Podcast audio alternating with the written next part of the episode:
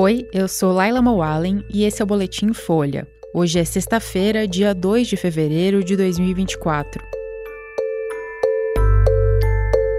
Barroso e Pacheco enaltecem momento da democracia pós-Bolsonaro em cerimônia no STF. Juiz em São Paulo diz que Dil afronta a moralidade cristã e rejeita a ação contra o hospital. E União Europeia aprova pacote de ajuda com 267 bilhões de reais para a Ucrânia.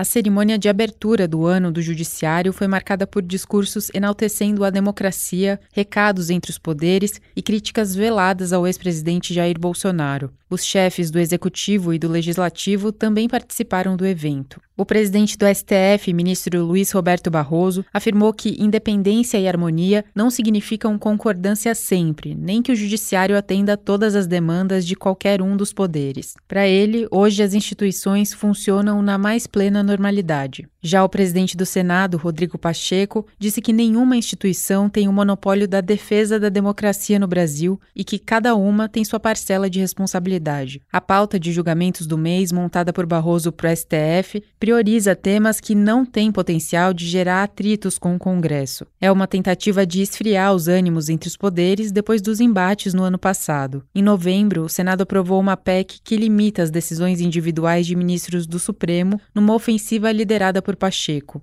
O presidente Lula também se pronunciou na cerimônia e disse que o Brasil já conheceu as ameaças do fascismo. Lula também usou o discurso para defender a regulação das plataformas de rede social e de inteligência artificial.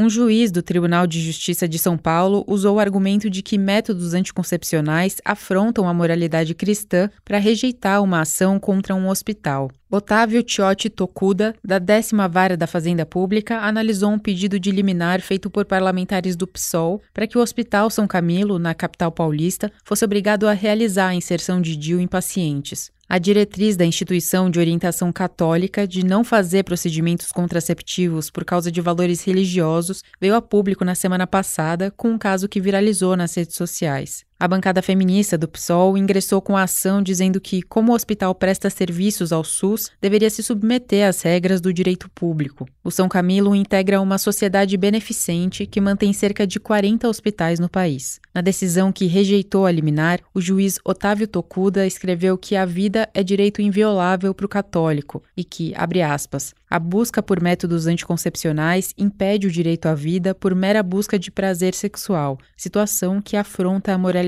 cristã. Fecha aspas. Segundo ele, a recusa em fornecer o dispositivo intrauterino é legítima e obrigar a entidade católica a fazê-lo violaria o direito constitucional de liberdade de consciência e crença. A Justiça ainda vai analisar o mérito da ação. A vereadora Silva Ferraro, que integra o mandato coletivo da bancada feminista na Câmara de São Paulo, criticou o grande conservadorismo da decisão do juiz. Segundo ela, o São Camilo fere o direito do planejamento familiar assegurado por lei.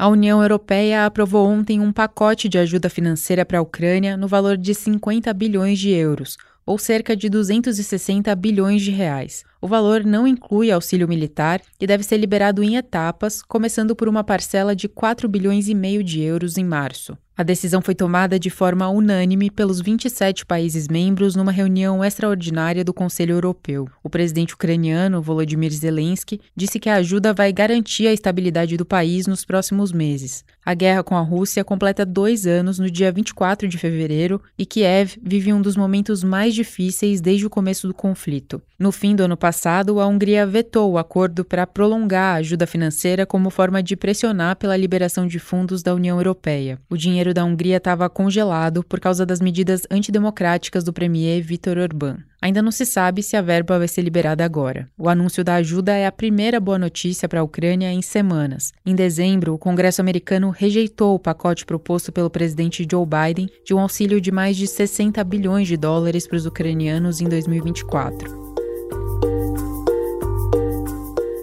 Esse foi o Boletim Folha, que é publicado de segunda a sexta, duas vezes por dia, de manhã cedinho e no final da tarde.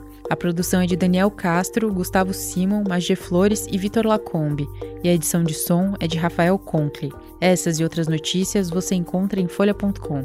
Até mais!